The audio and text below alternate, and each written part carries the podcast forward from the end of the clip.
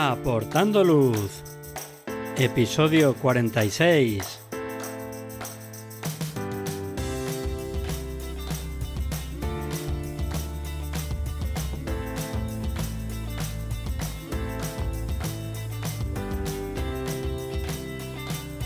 Hola, ¿qué tal? Bienvenidos a este nuevo episodio de Aportando Luz, el podcast en el que hablamos de fotografía nocturna, su técnica, consejos y equipo. Soy Javier Rosano, fotógrafo especializado en fotografía nocturna. Os recomiendo que os paséis por mi web, javierrosano.com, donde podréis ver mis últimas fotografías, el blog con consejos y fotografías nocturnas explicadas, y podréis también acceder a la formación online. Tenéis disponibles cursos para aprender la teoría, la iluminación, la composición o el procesado en fotografía nocturna. Pasad por la web y echad un vistazo a los cursos. En el episodio de hoy vamos a comentar algunas anécdotas que nos han ocurrido en fotografía nocturna.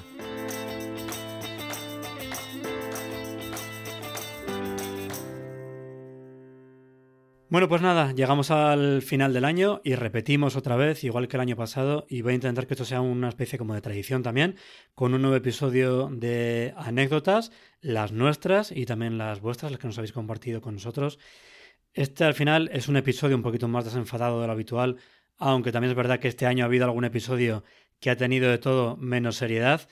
Y es un episodio en el que, como decía, colaboráis vosotros con vuestras anécdotas y en el que también cuento con un invitado para que nos cuente pues cómo ha ido su año, qué planes tiene para el año que viene y que por supuesto pues también nos cuente alguna cosita curiosa que le ha podido ocurrir a él en fotografía nocturna. Y el invitado del episodio de este año es Carlos Sánchez, más conocido como Chocotwitch en redes sociales. Carlos, muchas gracias por estar aquí con nosotros. ¿Qué tal estás? Muy bien, Javi, ¿qué tal? Muy bien, pues nada, aquí, pues eso, esperando esas anécdotas de, la gente que nos han ido pasando, que yo creo que nos van a gustar, van a estar entretenidas y, va a haber alguna, alguna cosa muy curiosa, seguro. Sí, sí. Muy bien, pues nada, vamos si quieres a empezar ya con, las anécdotas. Voy a contar, voy a empezar con las mías. Y, yo quería empezar por una que me pasó este año eh, en Aguas Tuertas, en verano, en el Pirineo Aragonés. Y es que había hecho una planificación para la Vía Láctea en el Valle de Aguas Tuertas, que es una, fotografía que he publicado ya, con los meandros del río en un valle que es precioso, muy bonito, tanto de día como de noche. Una planificación con la Vía Láctea en diagonal. Y tenía unos días en verano y, hablé con Javier Martínez Morán para quedar con él, también con mi compañero Alex Montañés, que ya estuvo también por aquí por el podcast, he hecho un taller con él. Y, vimos un día que no había nada de nubosidad, era un día perfecto para hacer fotografía nocturna de Vía Láctea, así que nada, quedamos para ese día. Eh, Alex tenía que trabajar, así que vendría más tarde, y con, con Javi quedé ya arriba. Y, es una zona en la que no hay cobertura.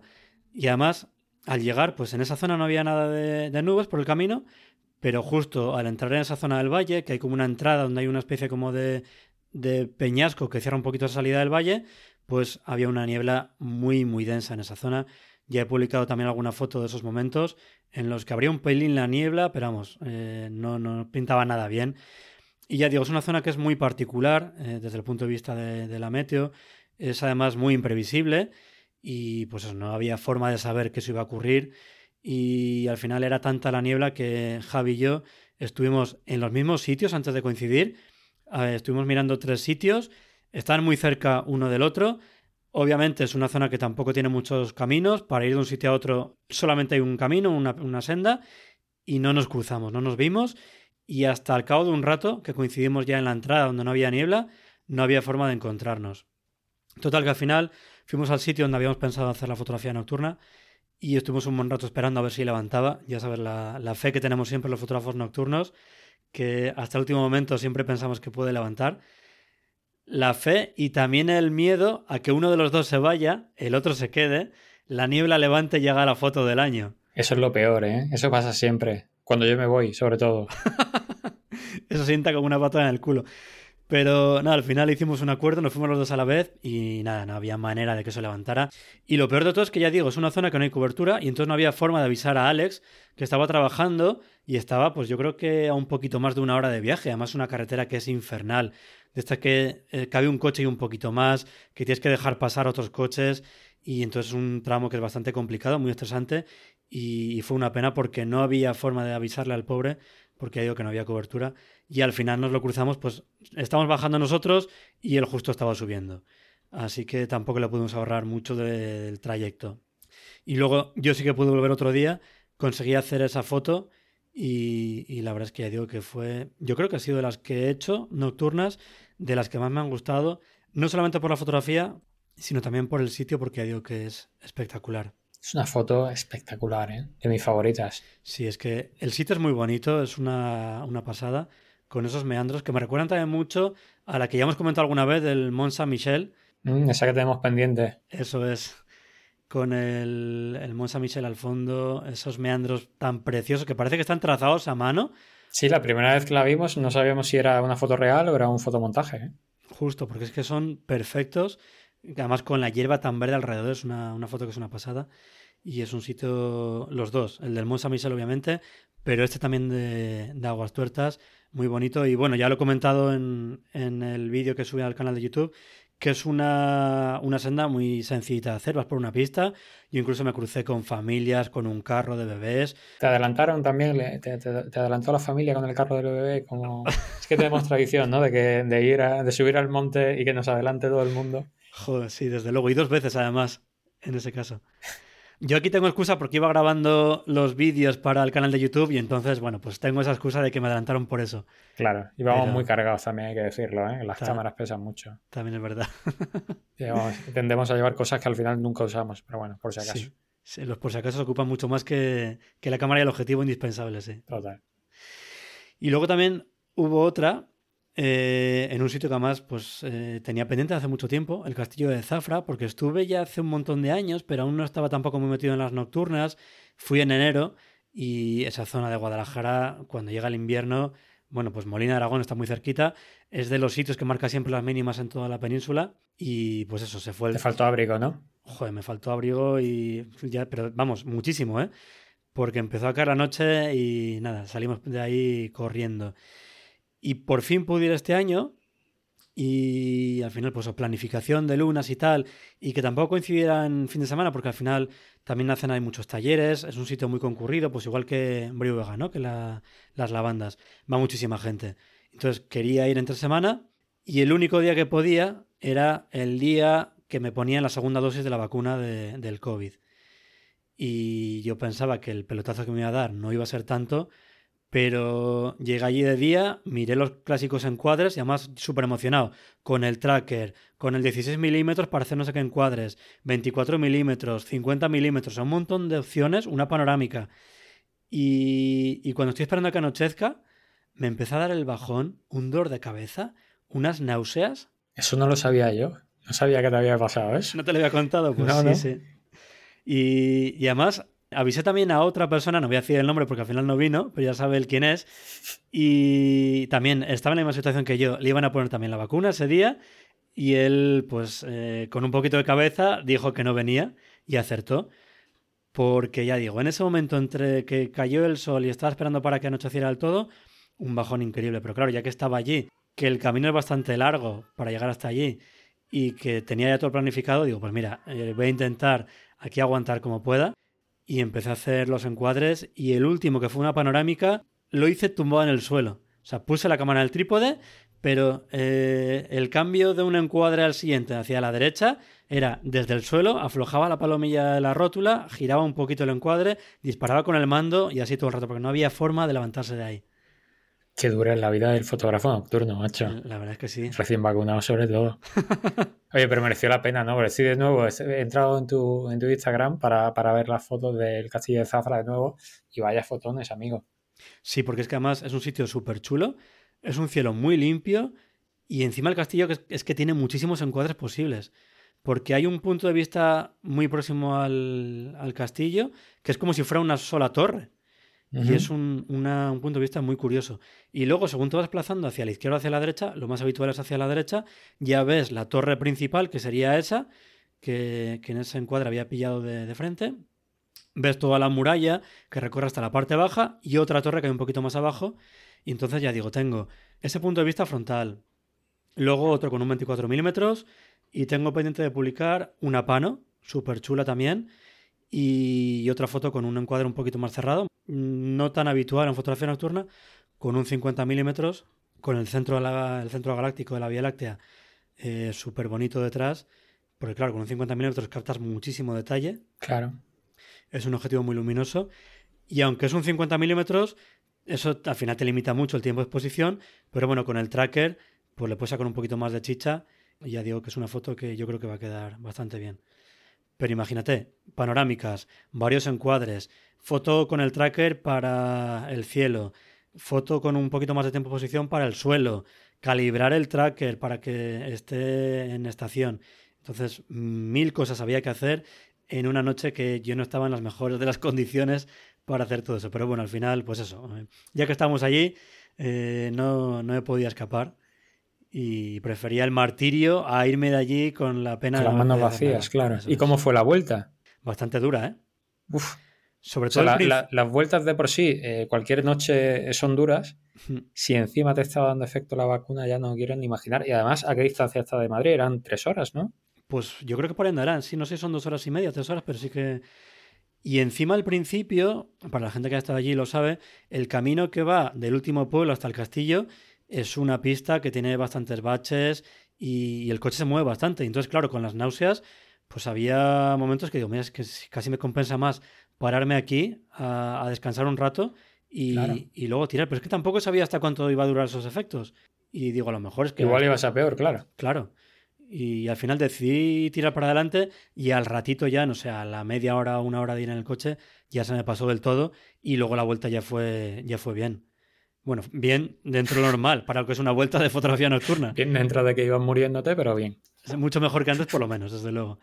Así que, pero bueno, yo creo que mereció la pena. Y ya digo, lo que yo prefería irme de allí medio muerto, pero con la tarjeta, con alguna fotografía, a decir, me cago en la leche, he estado solo allí, con una noche espectacular y no he hecho nada por ser un, un cabezón. Hubiera dado para el programa de anécdotas este que hacemos a final de temporada. Iba a entrar sí o sí, o por un lado o por otro. Desde luego. Y luego tenía otra que no me acordaba yo, me la recordó un amigo, porque es una anécdota ya que tendrá unos añitos, y es que eh, una noche de invierno que fui con dos amigos que mm, les gusta la fotografía, pero tampoco son muy aficionados a la fotografía nocturna. Y me acompañaron esta vez en invierno, que hay que echarle también narices. No es la mejor época para acompañar a un fotógrafo nocturno, sobre todo si no te gusta. Y fuimos a una localización, hicimos unas cuantas fotos allí. Y a las 9 paramos para cenar en la segunda localización. Es un camión que está cerca de Madrid y cuando estamos empezando a, cenar el bocadillo, en una zona que está muy oscura, de repente un golpe en el coche, en uno de los cristales. Imagínate el, infarto que te da, el susto que te llevas. Y cuando al final, claro, lo último que te esperas es que alguien está llamando a la ventanilla de tu coche. Te esperas cualquier cosa, menos eso. Claro. Y, y al final, pues eso, nos enteramos de qué estaba pasando y era eh, la persona que estaba vigilando esa finca, que pues eso, estaba ya un poquito hasta las narices de tanto fotógrafo nocturno que va allí. Que vaya plaga, machón, vaya plaga. Claro. Y nos dijo, no, mira, aquí no se puede hacer fotografía nocturna, esto es una, finca privada, aunque no está vallada, pero está muy cerca de, la cabaña que tiene allí, de la casa. Y, nada, nos invitó amablemente, eso también es verdad, a que nos fuéramos y nos fuimos. Pero vamos, ya te digo, ¿eh? con el susto que llevamos en el cuerpo, si nos pide las cámaras, se las damos. Porque estamos bastante acongojados. En ese momento, ¿eh? de, estar ahí. Y, menos mal que ibas acompañado, imagínate solo. Pues sí, ya te digo. Hubiera sido, madre mía. Voy solo y vamos, eh, me da un infarto, de verdad, me quedo ahí en el sitio. ¿eh? Hablando de fincas privadas, me estoy acordando ahora de la, de la mina del Consuelo. Una de las primeras salidas eh, post levantamiento del, del, toque de queda eh, que, se puso muy de moda pues justo antes de verano porque alguien, no, recuerdo quién, eh, eh, posteó alguna foto en Instagram y, a la semana siguiente había allí 200.000 fotógrafos, incluidos nosotros. Y el primer día que, intentamos llegar, fui con Alejandro, que va a ser el protagonista de, la gran anécdota que vamos a contar esta noche. pero fui con Alejandro y lo típico que, vas a un sitio que no conoces y miras Google Maps, pero, pero muy por encima, ¿no? Y, piensas que allí lo vas a encontrar rápido, error siempre.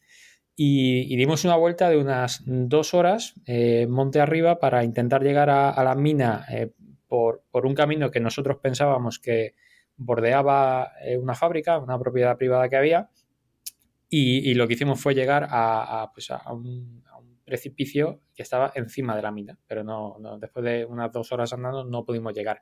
Total que ese día nos dimos la vuelta sin conseguir llegar. Y, pero volviendo ya al coche, preguntamos a, una gente que estaba cerca de la fábrica eh, si sabían cómo se podía llegar a la mina y nos dijeron, sí, sí, solo tenéis que cruzar por aquí sin problema y en cinco minutos estáis allí.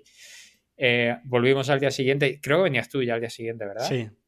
Eh, y ya conseguimos entrar y creo que fue el último día que se pudo entrar porque a partir de la semana del fin de semana siguiente ya había un guarda allí pidiendo, pidiendo entrada, me parece, de, de lo famosa que se volvió en solo dos semanas eh, por, algunas fotos que se publicaron en, Instagram.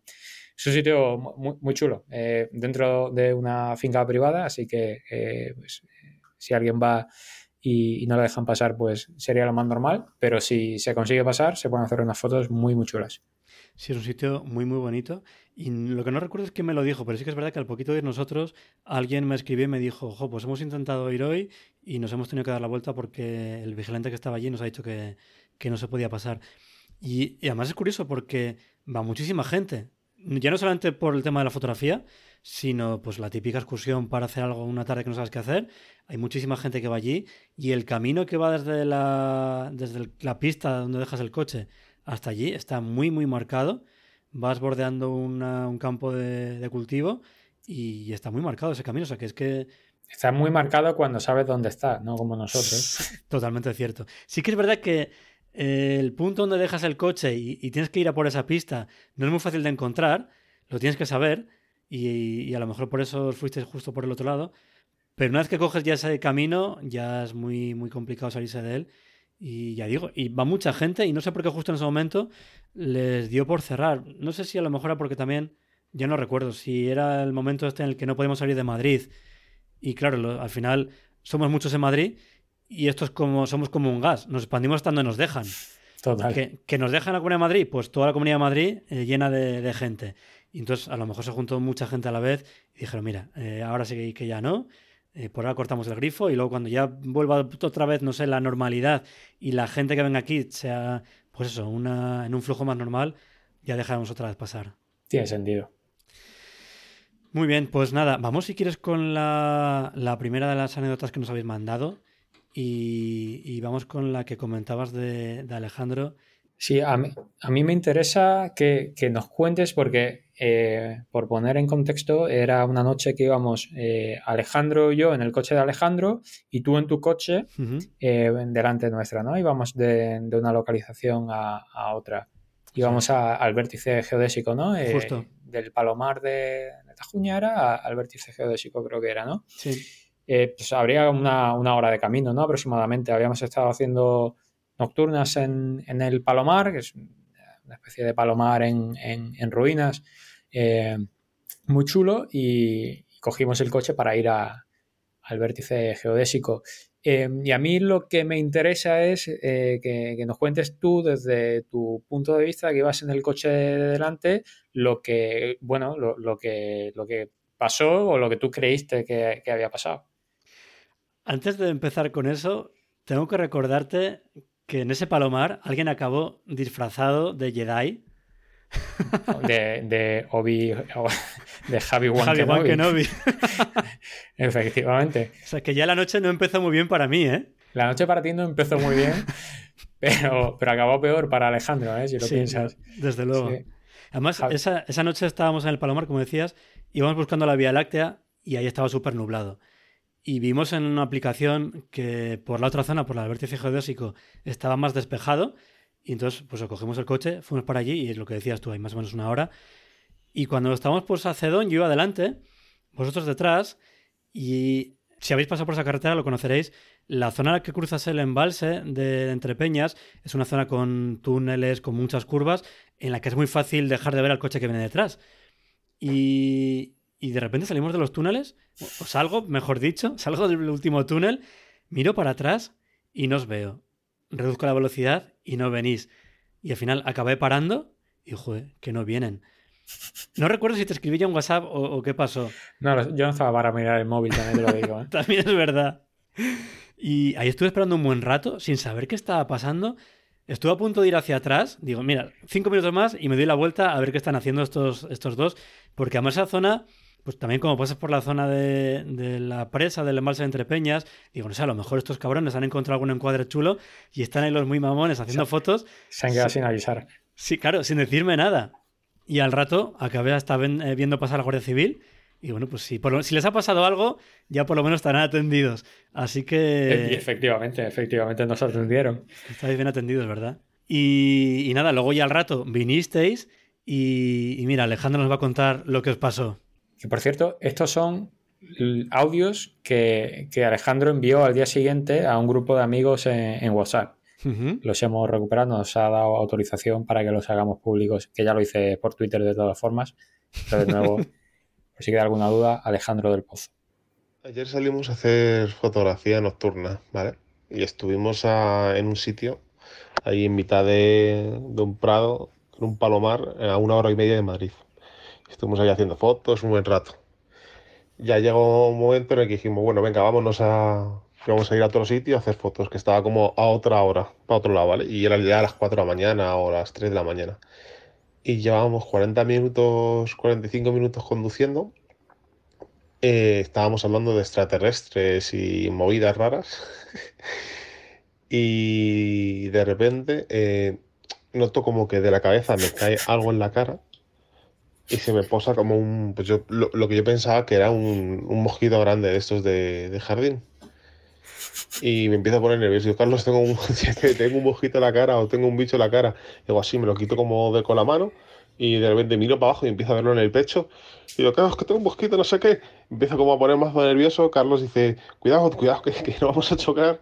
Dice, cojo el volante, cojo el volante. Y coge el volante, ¿vale? Y de repente, a la que miro para abajo otra vez, lo sigo teniendo en el pecho, me sigo poniendo más nervioso. Lo empujo así para abajo. Y mientras que coge el volante, de repente veo lo que es Total, que de repente me doy cuenta que es una mantis religiosa, me pongo mazo nervioso. Claro, todo esto a las 4 de la mañana en unas carreteras de Guadalajara hay oscuras. De repente empezamos a pasar por encima de un puente. Cuando pasó todo esto, Claro, cuando me di cuenta que es una puta mantis religiosa, digo, Carlos, es una mantis religiosa. Digo, está bajo tu brazo, que estaba justo en mi pierna. Freno el coche, porque no había nadie. Freno el coche en seco en mitad del puente, abro la puerta, salgo corriendo del coche. Claro, para no tocar la mantis, eh, empiezo a dar vueltas alrededor del coche, como dando patadas al aire, a ver si se, soltaba o algo. Y mientras tanto, yo gritando, Carlos, ayúdame, Carlos, ah, Carlos, no sé qué, doy una vuelta entera al coche y de repente me di cuenta que todavía la sigo teniendo enganchada. Y de repente, ah, Carlos, ayúdame, se empieza a bajar Carlos del coche, debe ser que le doy un manotazo a la mantis justo, se quita en ese mismo momento llega la Guardia Civil por el carril contrario. claro, estaba mi puerta, o sea, mi coche parado en mitad de la carretera, la puerta abierta bloqueando más o menos el camino. El coche llega a toda hostia y de repente nos ve, se, nos pone bloqueando el camino, se bajan los dos guardias civiles y, se bajan como corriendo y se llevan las manos a las pistolas y todo como diciendo, ¿qué cojones está pasando aquí? Ay, y me encuentran a mí chillando y a Carlos descojonándose vivo. y cuando dicen, ¿qué pasa? ¿Qué pasa? ¿Qué pasa? De repente decimos, ah, no, que, que, que es la manta religiosa, que, que no pasa nada y que, que, me ha caído de la cara, no sé qué. Y de repente Carlos empieza a señalar a la manta religiosa y menos mal que estaba allí, porque si no yo creo que nos hubieran hecho un control de drogas y ya los, eh, los guardias civiles eh, en estado como medio de, de, shock, de, de, no creerse lo que, estaban, lo que estaban viendo y que había pasado, se van como poco a poco hacia el coche, en plan sin reírse y, sin nada, y ah, vale, vale, bueno, venga, hasta luego. Y ya nos quedamos Carlos y yo ahí y nos metemos al coche y ya nos empezamos a descojonar. Y, y yo creo que los policías, según nos perdieron la vista, también se empezaron a descojonar. Y bueno, eso fue todo. A todo esto, pensad que llevábamos 40 minutos hablando de extraterrestres y la mantis religiosa ahí escuchando, ¿sabes? Estaría en mi cabeza echándose una siesta o algo. Casi nada, ¿eh? Pues tú me dirás lo que, lo que estábamos haciendo en el túnel. Joder. Eh, me arrepiento de no haberme dado la vuelta, ¿eh? ¿Verdad? Y, no haberme encontrado pues, como esos guardias civiles, esos por los guardias civiles que estaban ya volviendo al cuartel diciendo, mira, ya terminamos la noche y se encuentran con esa historia ahí. Ese momento eh, con el coche cruzado en mitad del puente, eh, la puerta abierta de par en par, Alejandro corriendo y gritando alrededor del coche, la Guardia Civil viniendo en sentido contrario eh, con las luces y saliendo llevándose las manos a las pistolas. Yo no he vivido una cosa más surrealista en mi vida, tío. o sea, mi, obsesión en ese momento era que, que vieran la mantis. Porque si, si, si, quitas la, la mantis de, la escena, imagínate dónde acabamos esa noche. Vamos. Menos mal que la mantis se la acababa de conseguir eh, quitar de encima a Alejandro sin, ayuda.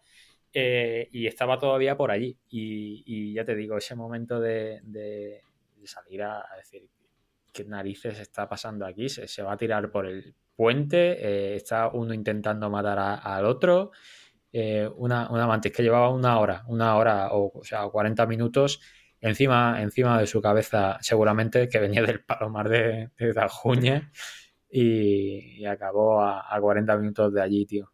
Él, eh, en el audio eh, dice que pensaba que era un, que era un mosquito, pero, pero primero notó algo y empezó a ponerse muy... Yo no vi, yo no vi nada hasta que la mantis ya la tenía encima de las piernas, pero notó algo en la cara, empezó a ponerse muy nervioso y ahí él ya eh, se pegó un manotazo, le cayó a la camiseta y cuando le cayó a la camiseta fue cuando vio que era una mantis y ya se puso muy, muy, muy nervioso. Empezó a gritar, es una mantis, es una mantis, es una mantis. Yo cogí el volante como pude para no estrellarnos y, bueno, ya al final pues, pues lo, que, lo que él ha contado.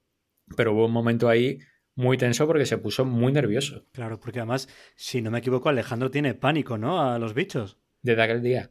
Desde aquel día, no me extraña. no, sé, no sé cuánto pánico tenía antes, pero joder, macho, imagínate. Yo, creo que nos pasaría a cualquiera una mantis bajando en la cabeza y que te baja lentamente por la, por la cara mientras vas conduciendo de noche. Sí. Desde luego no es una situación nada, nada bonita. Película de terror, pero da para anécdota de programa. Eso es. Estaba recordando que es que además juraría que antes de irnos del Palomar estuvo corriendo por un campo que había por ahí con, lleno de espigas, iluminando, no sé qué estaba haciendo. Hacer una foto totalmente innecesaria. Y eh, vamos, seguro que ahí fue donde se le subió la mantis. Claro, quizás gracias a eso tenemos la anécdota de, este episodio. De hecho, hay una foto de ese momento que luego eh, ampliamos y, se ve un reflejo sobre su cabeza. Esto se puede, es verídico, se puede buscar en Twitter. Eh, hay un reflejo sobre su cabeza que sospechosamente tiene forma de, mantis. Es posible que la mantis estuviera él eh, corriendo dando vueltas al campo para hacer esa foto con la linterna y la mantis ya estuviera subida de antes. Joder, esa mantis lo que, lo que estará flipando, ¿eh? lo que habrá flipado. Lo que, vivió, aquella noche. Desde luego. Porque es verdad, esta historia la contaste también en Twitter, ¿verdad? Con, con estas fotos. Sí, se filtraron, se filtraron los audios. Se filtraron, sí. Tuvo muy buena acogida ese señor. Alejandro El Pozo. lo bueno de salir a hacer fotos con él es que sabes que eh, si pasa algo le va a pasar a él. yo creo que podrías hacer un programa monográfico solo, solo con él de, cosas que le han pasado con cámara, sin cámara, pero siempre. Eh, yo sí, eh, yo creo que es la, al menos la mejor prueba que yo tengo de que vivimos en una simulación, porque es estadísticamente imposible que le pasen tantas cosas. Y lo bueno es que, claro, vas con él y, estás tranquilo porque dices, si pasa algo, le va a pasar a él, no, pasa nada. Tienes que ir preparado para lo que sea, pero sabes que va a ser eh, contra él. Eso es. Y, y el fallo es no, no estar suficientemente rápido como para grabar esas cosas. Yo a mí ni se me ocurrió sacar el, móvil, eran tantos estímulos a la vez, la mantis, el, estrellarnos, la Guardia Civil, que no, no, se me ocurrió sacar el móvil para, grabarlo, pero hubiera sido épico. Te veo comprándote una GoPro, poniéndotela aquí en el pecho para Merecería con Alejandro para grabar cualquier cosa que la pena. Seguro, que sacamos oro de ahí. De todas formas, también me imagino a esos guardias civiles que se bajan del coche viendo esa escena y que lo primero que escuchan es la mantis, la mantis, la mantis. Sí, bueno, yo creo que él, él gritaba, quítamela, quítamela, quítamela. Mucho mejor entonces. Claro, yo estaba bajándome del coche con la intención de ayudarle, porque o sea, no sabía cómo, pero, pero estaba ya tan nervioso y no se la podía quitar de encima que algo había que hacer. Y justo cuando estaba abriendo la puerta fue cuando apareció la Guardia Civil. Y él seguía gritando, quítamela, quítamela, quítamela. Madre mía, qué escena. Desde luego una pena no tenerlo en vídeo. Pero bueno, lo tenemos en audio y contado por él. Así que nada, muchas gracias Alejandro. Eh, esperemos. A ver qué nos preparas para la siguiente salida nocturna. Por favor. A ver cómo mejoras esto. Muy bien, pues nada, vamos ahora con la siguiente, que es un audio que nos manda nuestra amiga Lourdes del Cerro, de Entre Click y Click, que ha pasado ya algunas veces, varias veces ya, quiero recordar que tres por el podcast. Así que vamos a escuchar lo que nos cuenta. Hola Javi, ¿qué tal? Pues nada, que te cuento un par de anécdotas de este año que pensé que no tenía ninguna, pero al final así pensando sí que ha salido alguna.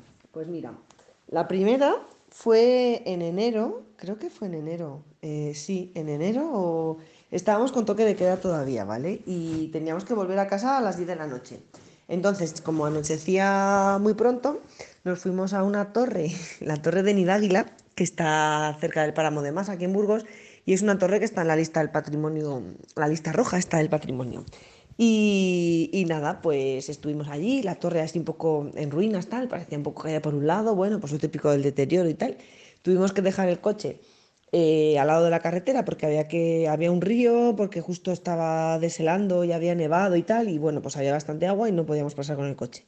Entonces cogimos todos los trastos, nos fuimos andando campo a través, saltamos el río, subimos un poco a la montañita donde estaba la ruina y claro, pues con los frontales ahí nos pusimos a tope. Esa torre está antes de llegar al pueblo de Nidáguila, que está pues no sé cuántos kilómetros, pero bueno, se ve, claro, la torre está en un alto, se nos ve.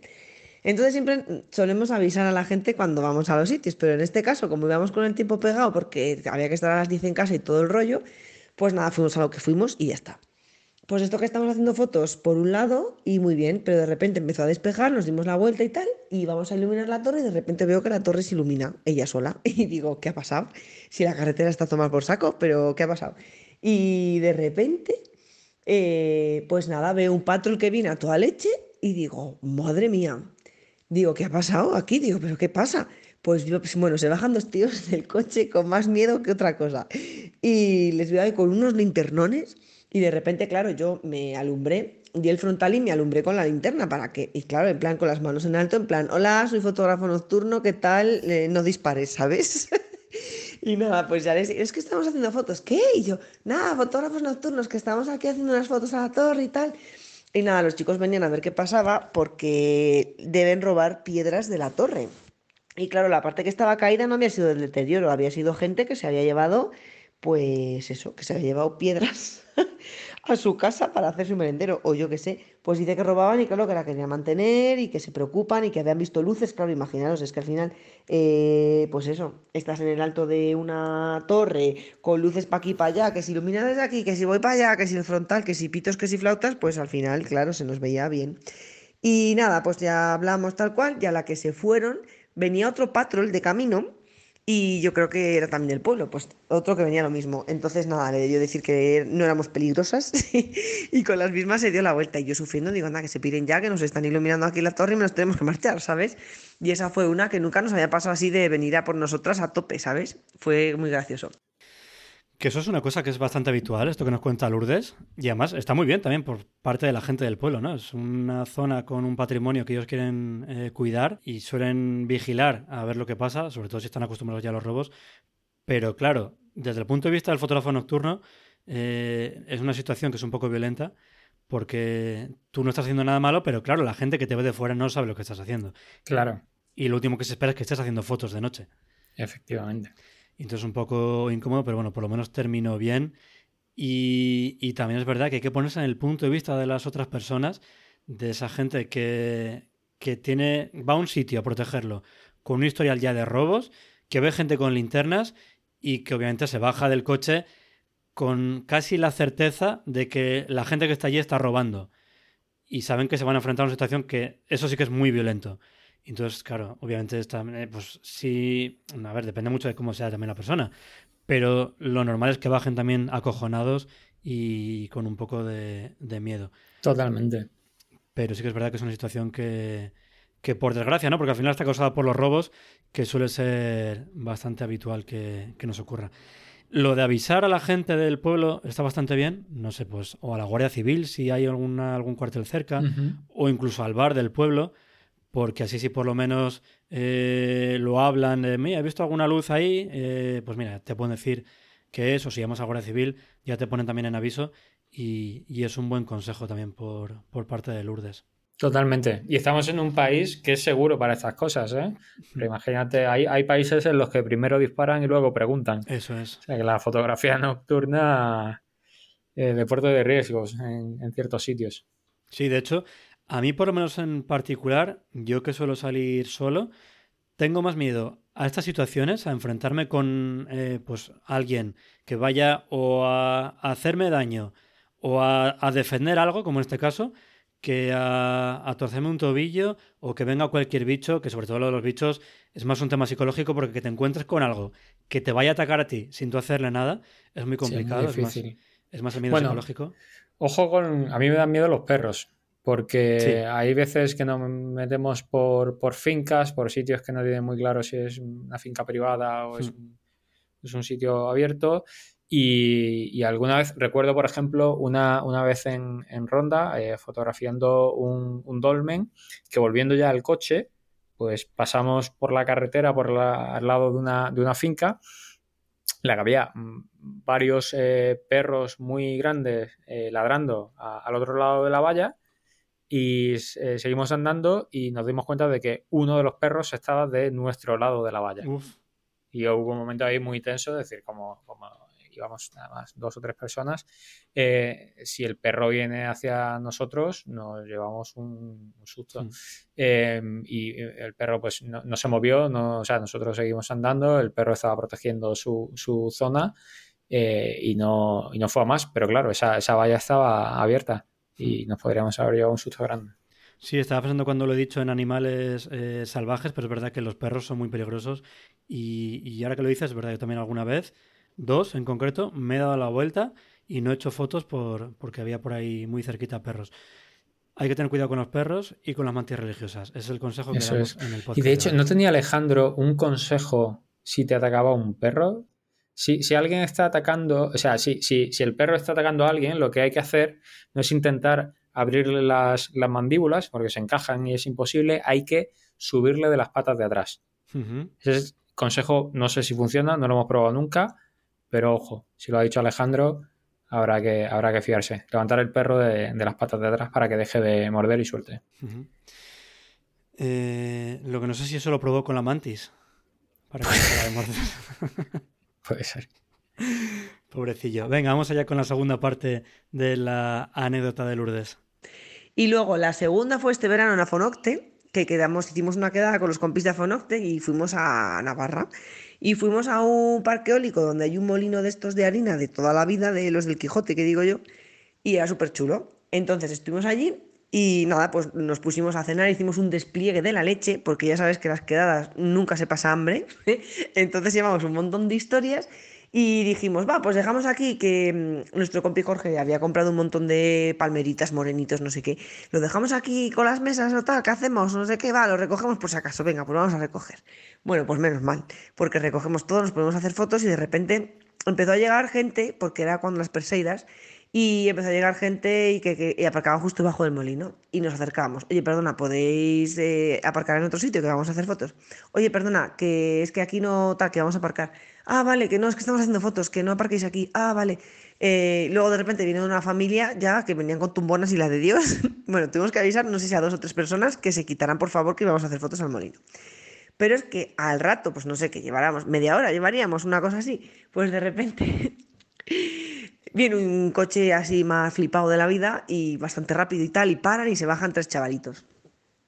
Al rato se bajan otros tres chavalitos, otro coche, y empiezan ahí con las linternas y tal, y yo a salud, pensando que éramos uno de nosotros, pero eran los chavalitos con las linternas. Bueno, al final logramos hacer dos fotos y empiezan a llegar coches, otro chavalito, hasta que ya vamos de uno y le decimos, a ver, Majo, mm, hola, ¿qué tal? Eh, ¿Cuántos habéis quedado aquí o qué? Ah, no, que hemos quedado 45, 35 por Instagram. Y yo decía, madre mía, digo, chicos, a tomar por saco, botellón uno, fotógrafos nocturnos cero, vámonos de aquí. Pues nada, nos tuvimos que pirar con las mismas. Vaya tela. En esta ocasión fue cosa de Pedro Real que debe tener bastante imán con el tema de los botellones en las ruinas de los sitios, porque cuando estuvieron este verano por Jaén también les debió pasar algo parecido que nos contó y yo creo que es él el que atrae a los botellones. Pero bueno, así que recuerde este año, esas dos son las más así potentes Y, estuvo bien, la verdad que, bueno, pues yo qué sé, pues una anécdota, que vas a hacer cosas de la noche. Bueno, por lo menos las dos de Lourdes terminaron eh, para su integridad física bien. Bien, sin guardia civil, sin... Sin mordedura de mantis. Eso es.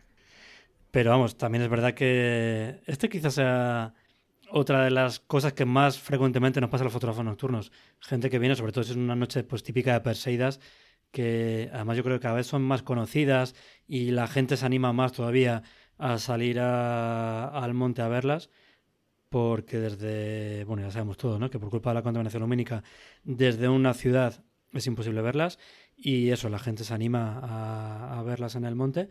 Y luego también el tema del botellón. A mí también me ha pasado alguna vez de ir a algún sitio y que viniera también gente de botellón a, esa zona y, y, nada, tener que darme la vuelta porque, claro, a lo mejor si es poca gente puedes intentar dialogar y convencerles para que apaguen alguna luz, pero si es mucha gente ya, nada, apaga y vámonos y nunca mejor dicho. Ya ves. ¿Sabes lo que, lo que he hecho yo alguna vez cuando me he encontrado gente en un sitio en el que quería hacer foto nocturna? les, les, he ofrecido hacerle una foto. ¿Ah, sí? Sí, y, funciona bien porque le haces una, foto nocturna con, quien esté ahí, se la enseñas en la cámara, eh, flipan un poco porque, eh, claro, es una, foto en la que de repente se ven con la, con la Vía Láctea o lo que sea, y luego ya pues eh, eh, te, dejan al menos hacer la, foto, se quitan para la foto, pues es más fácil convencerles para que te dejen hacer eh, unas cuantas fotos. no sé. Evidentemente, si hay 40 personas haciendo un botellón es, complicado, pero si te encuentras un, un, grupo pequeño, pues puede ser algo que funcione. Sí, es un, un buen truco también, es verdad. Pues nada, muchas gracias Lourdes por estas dos anécdotas. Lourdes, que en cualquier caso es la que estuvo el año pasado en este episodio, contó unas cuantas historias y fíjate que le ha dado otra vez el año para ir recargando anécdotas.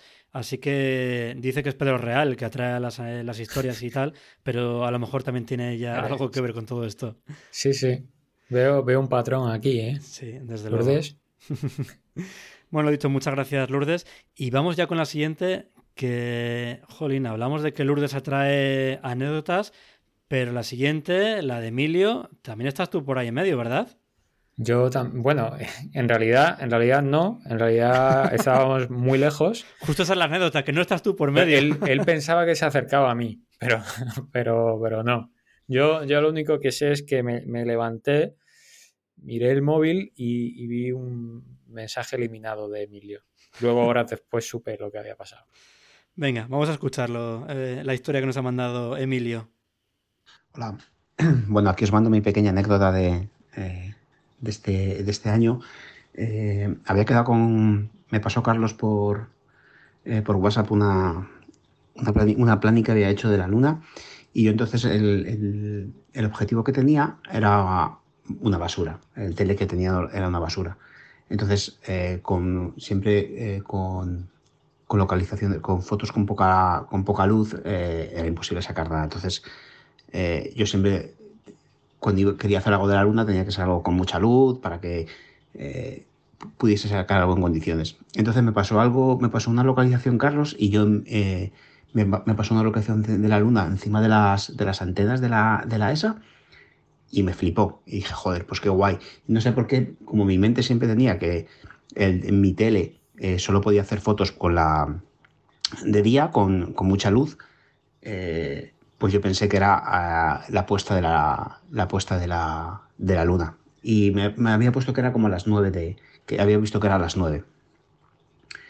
Y me parece que fue un sábado, un domingo, y la verdad es que me cuadraba guay, porque bueno, pues con los niños y tal, pues no me es muchas veces, no me es muchas veces fácil eh, cuadrar horarios para salir a hacer fotos y tal. Y dije, pues perfecto hago las fotos y luego a las 12 o así estoy, por, estoy ya por, eh, estoy ya por, por, casa.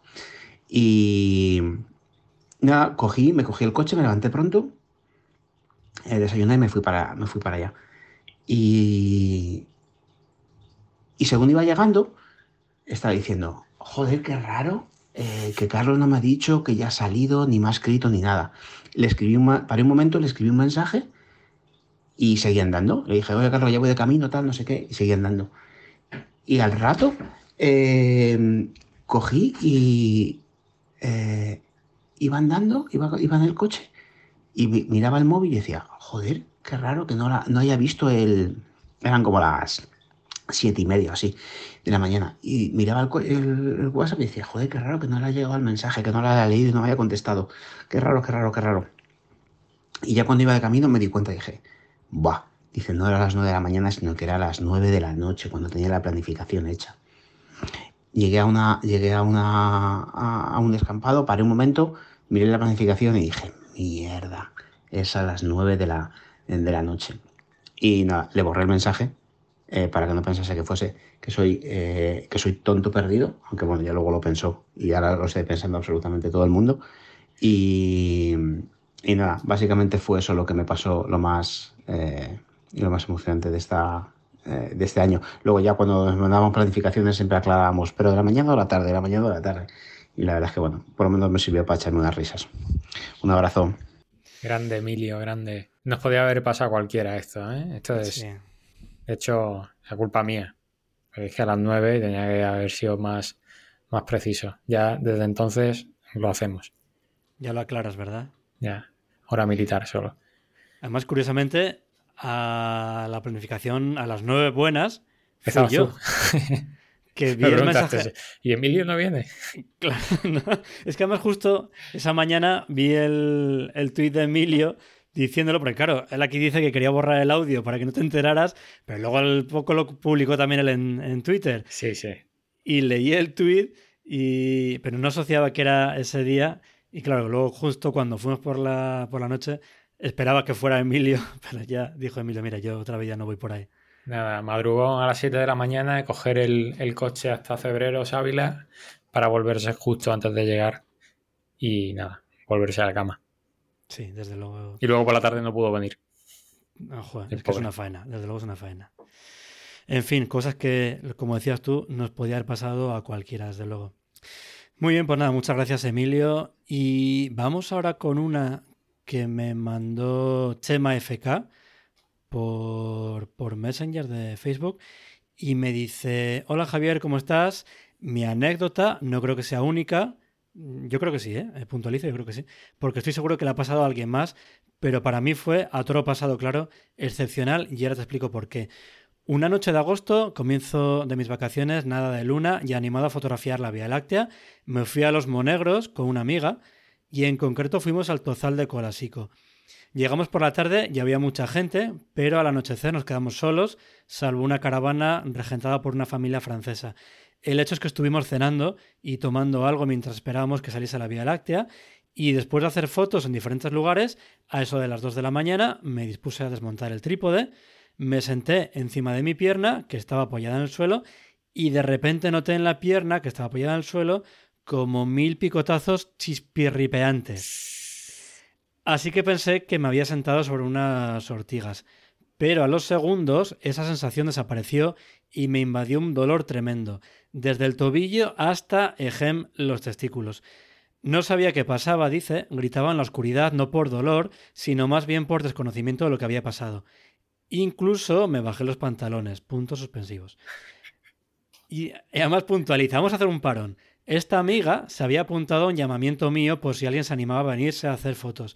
Ella se apuntó, pero no nos conocíamos en persona, solo de cruzar alguna palabra en la red.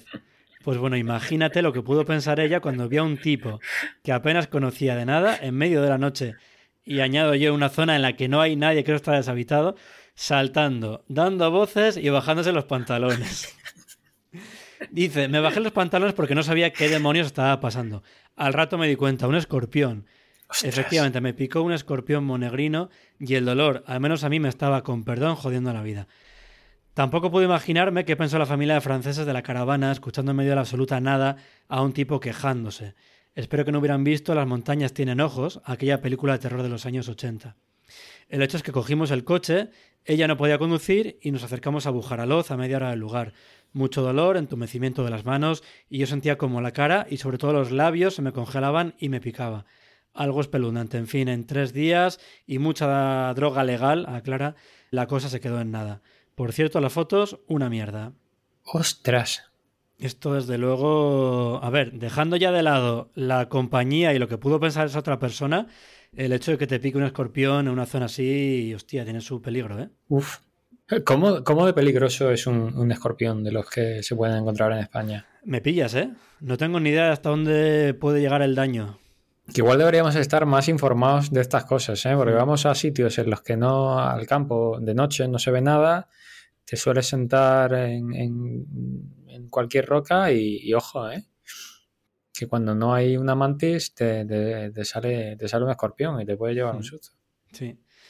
Desde luego, ojo, el susto fue bueno, eh, tanto para él, además a él físicamente, pero para la mujer que le acompañaba, Imagínate la escena, tío. Vaya panorama, ¿eh? Hablamos antes de la Guardia Civil con vosotros, pero también esta señora con el otro. Que vas ahí, con un señor que no, que no, conoces de nada. Vente, vente, al campo a hacer fotos. Y lo siguiente que te encuentras es el señor sin pantalones gritando. Si esto es en la primera salida, ¿qué era en la segunda? Mejor no pensarlo. Bueno, por lo menos acabó más o menos bien. En tres días dice que estaba recuperado. Un abrazo fuerte desde aquí. Eso, muchas gracias, Chema. Y, nada, habrá que tener cuidado, lo que decías tú, habrá que tener cuidado también con dónde nos sentamos, porque siempre tenemos también mucho cuidado con tema de garrapatas, pero también estos bichitos pues te pueden hacer una, un buen chandrío. Que aquí eh, varios consejos para esto, ¿no? Eh, ir, llevar ropa clara siempre, vas a ver eh, mucho más fácilmente si se te pega una, una garrapata. Incluso si te metes por, por, por sitios de hierba alta, pues eh, unas polainas o, incluso meter los pantalones por dentro de, los calcetines hmm. para, evitar que te suba cualquier bicho por ahí. importante, eh, cuando te subas al coche de vuelta, cosa que no hizo Alejandro ni hice yo, mirar muy bien que no llevas encima ningún tipo de bicho, porque eh, si, te encuentras ese bicho conduciendo, pues puedes acabar estrellándote, que es casi lo que nos pasa a nosotros. Eh, en, este caso era una carretera por la que no iba nadie, no íbamos muy rápido y yo pude coger el volante, pero, pero eso te pasa por, por la autovía eh, más rápido con más coches o yendo solo y imagínate el susto. ¿eh? Sí, porque además de tu reacción, del susto que te pegas, lo último que te preocupa es hacer volante. O sea, lo que quieres es quitártelo de encima, como sea. Sí, sí, sí. Y además es que yo entró en ataque de pánico. Yo creo que ni, pensaba lo que, lo que estaba haciendo y claro, y tampoco frenó muy bruscamente, que, podía haber sido un problema, pero sí, sí, dejas de mirar la carretera y, lo, que, quieres es quitarte eso de encima como sea. Mm, eso es. Pues nada, muchas gracias, Chema. Y la última la tenías tú, ¿verdad? Que te la escribieron por Twitter. Sí, yo por Twitter pregunté, me llegaron, me llegaron algunas curiosas, algunas historias de terror, de, gente que, disparaba en analógica y, y, se daba cuenta de que, de que había estado disparando toda la noche sin carrete, ¿no? Hay algunas de esas. Pero luego, una muy parecida a la de Lourdes, eh, de, de, estar haciendo fotos nocturnas, iluminando un árbol y llegar gente, en este caso, lo que pensaban era que había sido eh, una aparición mariana, eh, básicamente. Eh, el Twitter era de, Oplontis, arroba Oplontis7. Este verano estaba haciendo una nocturna, iluminé el árbol por detrás desde abajo y en esto que estaba oscuras haciendo algunas tomas, cuando llegan un par de coches y al bajarse oigo, ¡ay que es la Virgen! Que se ha aparecido la Virgen en el árbol. Que me parece curioso que, que en 2021 todavía estas cosas se sigan asociando a apariciones marianas y no a, no sé, algo más relacionado con Stranger Things o, algo así, ¿eh? Me parece... No tendría Netflix esa persona. posiblemente, ¿no? Y bueno, pues eh, nos cuenta en un segundo tweet que, les ve con los frontales que se acercan corriendo hacia el árbol y ella o, él en la, en la, trayectoria tuvo que encender el frontal para que no arrollaran y le chafé la aparición mariana abajo a la culpable. sí, desde luego es un caso bastante curioso que, jolín, dentro de las maneras que hay de interrumpirte una sesión de fotografía nocturna, eh, es bastante curiosa. ¿eh? Tiene su punto gracioso, no es tan violenta quizá como el caso que nos contaba Lourdes, pero, jolín, es, eh, lo que decías tú es muy curioso que, que pasen estas cosas, ¿sí? Sí, sí, cada uno interpreta las luces nocturnas de una manera totalmente diferente. ¿eh? Eso es. Muy bien, pues nada, muchísimas gracias a, Oplontis y a todos los que nos habéis mandado eh, vuestras anécdotas, a Carlos o a mí, contándoos vuestras historias. Y, nada, habrá que ir preparando ya el episodio del año que viene, que será con un invitado que haya venido eh, durante 2021 al podcast. Y tú te pasaste eh, en 2020 por el podcast, en el episodio 18, que se publicó, ya digo, hace algo más de un año, para hablarnos de fotografía nocturna en Estados Unidos, de tus preciosas fotografías de, la luna en Nueva York. Y en ese episodio nos hablabas de tu libro, Nueva York, una guía fotográfica de Choco Twist. ¿Qué tal ha ido esa experiencia de, publicar un libro?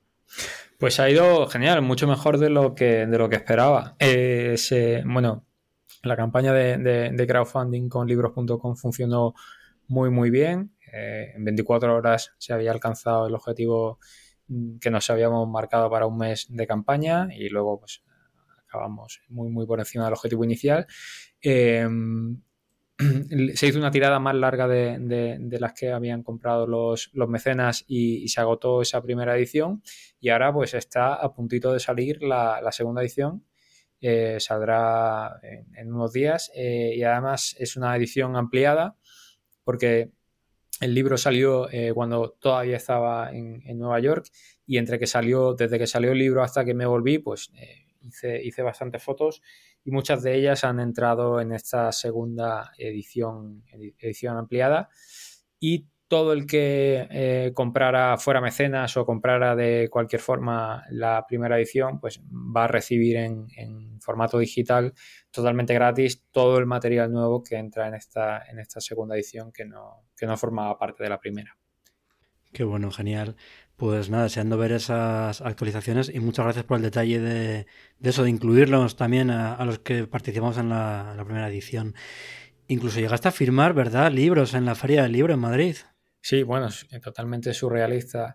Eh, sí, pues me invitaron eh, una, tarde a, firmar libros en, la Feria del Libro de, Madrid. Y bueno, pues es una, experiencia bonita. Vas con el miedo de que no se presente absolutamente nadie. Al final apareció gente allí y, desvirtualicé a, mucha gente de, Twitter, de Instagram y, vi amigos y fue una experiencia muy bonita, vamos, si me, dicen un año antes que todavía no tenía ni la idea del libro que iba a estar en la feria del libro firmando libros, pues no me lo creo.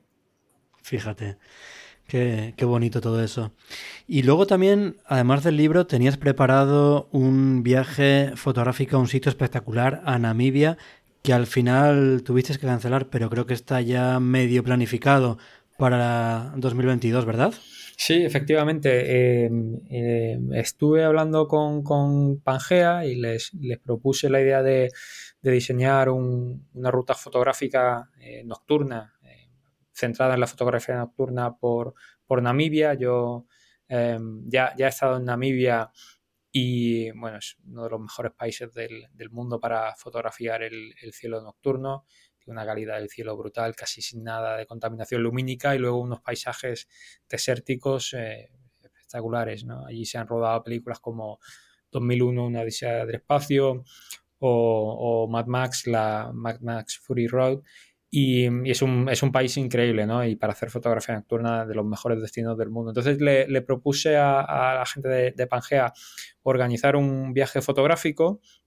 Lo, planificamos y, diseñamos juntos una, ruta que además eh, eh, no es un viaje eh, que, se pueda encontrar eh, fácilmente, decir, no hay, no hay ninguna agencia ofreciendo exactamente esa ruta que, diseñamos, que estaba muy, muy centrada en fotografía nocturna y en visitar localizaciones de, rodajes de, películas. Em, lo anunciamos con muy poquita antelación, eh, lo anunciamos en septiembre con la idea de salir en octubre. No llegamos a cumplir el, el cupo mínimo que hacía falta para que el viaje saliera adelante, así que decidimos posponerlo a septiembre de 2022. Así que seguramente primeros meses eh, de, 2022 anunciaremos eh, fechas, fechas finales y yo creo que va a ser un, viaje muy chulo para, amantes de, fotografía nocturna. Hmm. Tiene buena pinta eh, el lugar y luego además para la gente, sobre todo que haya leído el libro de Carlos, ya sabéis que es bastante detallista, así que nada, os recomiendo encarecidamente ese viaje porque tiene que ser precioso. Yo intentaré disfrazarme de mantis, de, pegarme a tu jersey y de colarme en ese viaje fotográfico. O de, o de eh, Javi Wankenobi. También. También, puedes venir. Oye, pues no quedaría mal en ese paisaje, ¿eh? ¿Verdad? Sí, sí. que llevar una maleta aparte por el traje de Jedi. Es, bueno, es que más es bueno, pesa, ¿no? Ocupa, ocupa casi una maleta, pero, pero sí merece la pena, te, te resuelve la foto. Y tanto, y tanto, muy bien. Y luego, al margen de todo esto, que, jolín, no es poco, ¿Qué tal ha ido tu año desde el punto de vista de, fotografía nocturna? Porque en Nueva York hacías muchísima fotografía de luna, aquí en Madrid eh, también has hecho, pero quizás no tanta, ¿verdad? Como hacías en Nueva York y has hecho otro tipo de fotografía nocturna. Bueno, sí, en Nueva York hacía pues, eh, lo que se podía hacer en la ciudad, que era, que era de luna, ¿no? Eh, para ver una estrella tienes que irte bastante lejos. Sí que em, eh, fui, fui a los Catskills, al, norte, al norte del estado de Nueva York. Creo que fui después de, haber grabado el programa contigo y, es una zona chulísima para, para, hacer fotografía nocturna. Allí sí que pude hacer algo. Pero ya a final de, final de temporada y tampoco, tampoco saqué mucho. Y luego, pues a la vuelta el problema que teníamos cuando, cuando volví a España en marzo fue que, había toque de queda y que no se podía salir de noche. Y bueno, cuando levantaron el toque de queda sí que en verano eh, aproveché bastante para, salir a hacer fotos y bueno, las, anécdotas que hemos contado aquí son todas de, este verano. Eh, ahora pues llevo igual unas semanas descansando un poco de, la cámara, que creo que también me, me hacía falta. Eh, de una vez que terminó la temporada de Vía Láctea, pero bueno, con ganas de, volver a hacer lunas eh, próximamente. Sí que es verdad que entre toques de queda, confinamientos y tal, hay que ver lo que nos ha cundido el año entre salidas y anécdotas, incluso. Sí, sí. Yo este, el año pasado, me imagino que como todos, ¿no? Eh, tardamos en hacer nuestra primera salida nocturna por temas de eso, de restricciones y toques de queda, pero vamos, en 2021, el día 4 de enero, ya estaba por ahí haciendo fotos nocturnas en la nieve prefilomena. Eh, luego ya vino demasiada nieve, pero esto fue un poquito antes. Haciendo fotos además con mi compañero Ricardo, al que aprovecho para mandar un saludo. Y desde entonces hasta ahora he hecho una cosa que yo creo que no había hecho nunca. Eh, y es que he tenido la suerte de haber podido salir, si no todos los meses, casi todos los meses, y de haber hecho por fin nocturnas eh, en dos sitios que he comentado ya, en el Castillo de Zafra y los campos de la banda de, de que son dos sitios que precisamente nos recomendó Álvaro Coleto cuando se pasó por aquí para hablarnos de las mejores localizaciones de fotografía nocturna en Guadalajara, que para los que no hayáis oído fue en el episodio 34 y si no lo habéis hecho ya, os recomiendo que lo escuchéis porque nuestro invitado hizo un trabajo espectacular y muy detallado además para recopilar esas 25 localizaciones. Que me acuerdo que me iba mandando una lista y cuando ya llevaba 10 o 15 le decía que ya valía, que ya eran suficientes y decía que no, que no, que quería más, más, más. Y hasta llegar a 25, yo creo que porque ya llegó la fecha de grabar el episodio, porque si no hubiera seguido el tío eh, buscando más. Así que nada, mil gracias de nuevo Álvaro. Ese episodio es una mina de, localizaciones. Es para oírlo con, Google Maps en una mano y ir apuntando todas porque son sitios chulísimos y yo la mayoría no los conocía. Son sitios muy chulos y además los describe muy muy bien dando pues eso, la información de cómo llegar a cada sitio, qué encuadres se pueden hacer, si es de vía láctea, contaminación lumínica. O sea, el trabajo que hizo Álvaro en ese episodio, vamos. Eh, y algunos muy cerquita de Madrid, ¿no? Que eh, solemos pensar que hay que irse muy lejos de Madrid para fotografiar Vía Láctea, por ejemplo, y en Guadalajara pues hay sitios con un cielo muy oscuro a una hora de Madrid. Sí. Por ejemplo, comentamos antes del vértice geodésico. Por ejemplo. O incluso los campos de la banda. No están nada lejos de Madrid. Una horita. Y, se ve muy bien eh, el cielo, el centro galáctico. Y, vamos, se disfruta de lo lindo justo de los campos de la banda, hice ya una entrada en el blog con alguna recomendación para los que queráis ir, porque tiene sus particularidades, sobre todo por la afluencia de gente, ¿no? Porque al final, pues eso, hay muchos talleres. Está muy cerca de Madrid, que es también un problema, porque somos muchísimos los que vamos allí, tanto al atardecer como a hacer nocturnas, y entonces siempre es recomendable intentar ir entre semana. Eso es. Y luego para el Castillo de Zafra, habrá que esperar un poquito más para entrar al blog, porque al menos hasta que haya procesado todas las fotos de esa sesión, que ya digo que me queda todavía alguna por, por terminar, pues entonces eh, cuando las tenga haré un resumen lo más completo posible para ayudar en lo que pueda a la gente que quiera ir ahí, para que tenga toda la información posible y, complementar en lo que sea posible, en lo que yo pueda aportar a lo que ya nos, nos comentó Álvaro en ese episodio 34 del podcast. Y luego también este año me he unido a, yo creo que además, eh, como mucha gente ha hecho, al, equipo de las monturas ecuatoriales, de los Star Tracker. Y claro, ¿qué ocurre cuando mucha gente compra una montura ecuatorial?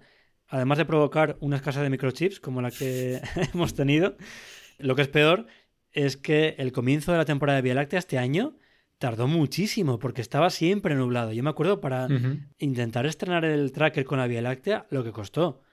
No, no fue nada fácil. Recuerdo una salida con José Luis Martínez, que también le mando un saludo, que ahí sí que pudimos darle caña en el vértice geodésico. Y luego, en la que comentamos antes del Palomar, que fue de las primeras también buscando la Vía Láctea, que en esa primera localización no hubo suerte. Tuvimos que ir buscando un poquito el cielo despejado en el vértice geodésico. Y si no recuerdo mal, no sé si llegamos con el cielo nublado y luego despejó o al revés, pero tampoco estuvo 100% despejado. Al revés, creo, ¿no? Estaba despejado cuando llegamos, pero todavía en shock de la, de la mantis, y, pero enseguida se, se, cubrió y tampoco pudimos hacer mucho. Pero es que al final os enredéis con mil historias. Si no fuera por eso hubiéramos llegado a tiempo. Ya, tío, siempre igual. No, no, vuelvo a salir con vosotros ya. ¿eh? Y las risas que te echas. Eh, no, eso desde luego. Pero lo hubiera escuchado igual en el podcast. También. y luego, por otro lado, eh, este año solamente he hecho dos talleres de fotografía nocturna, que será yo creo que algo parecido también a lo que haga en 2022.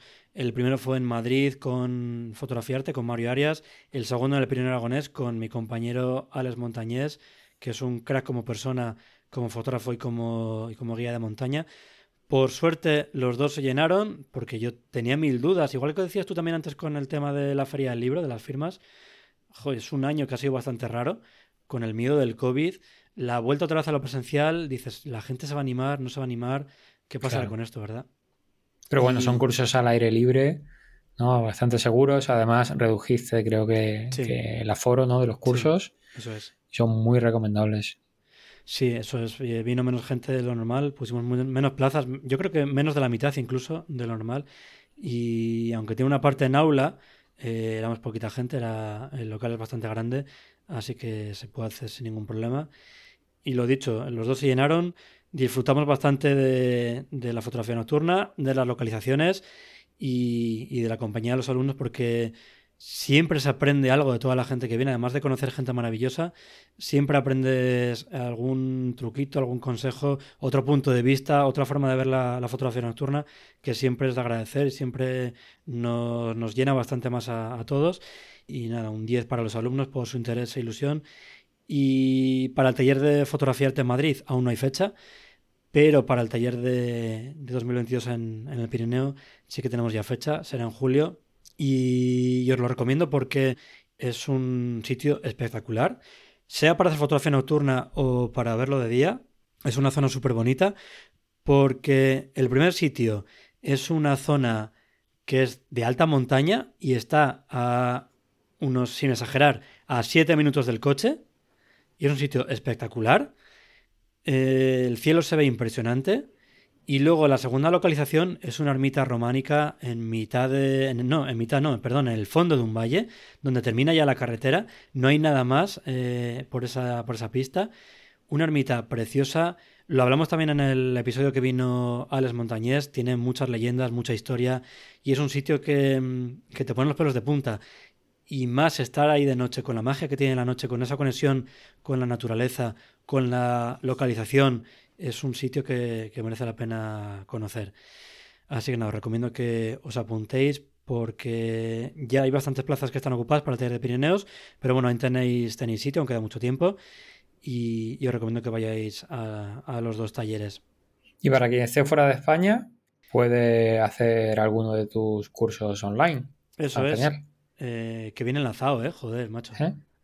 Como decía Carlos, hay un. Eso está la formación online. Hay además este año sacado un, nuevo curso en la web que es de, revelado y procesar una fotografía nocturna panorámica de la Vía Láctea en un sitio bastante complicado, en el, Valle de los Caídos, aquí en Madrid.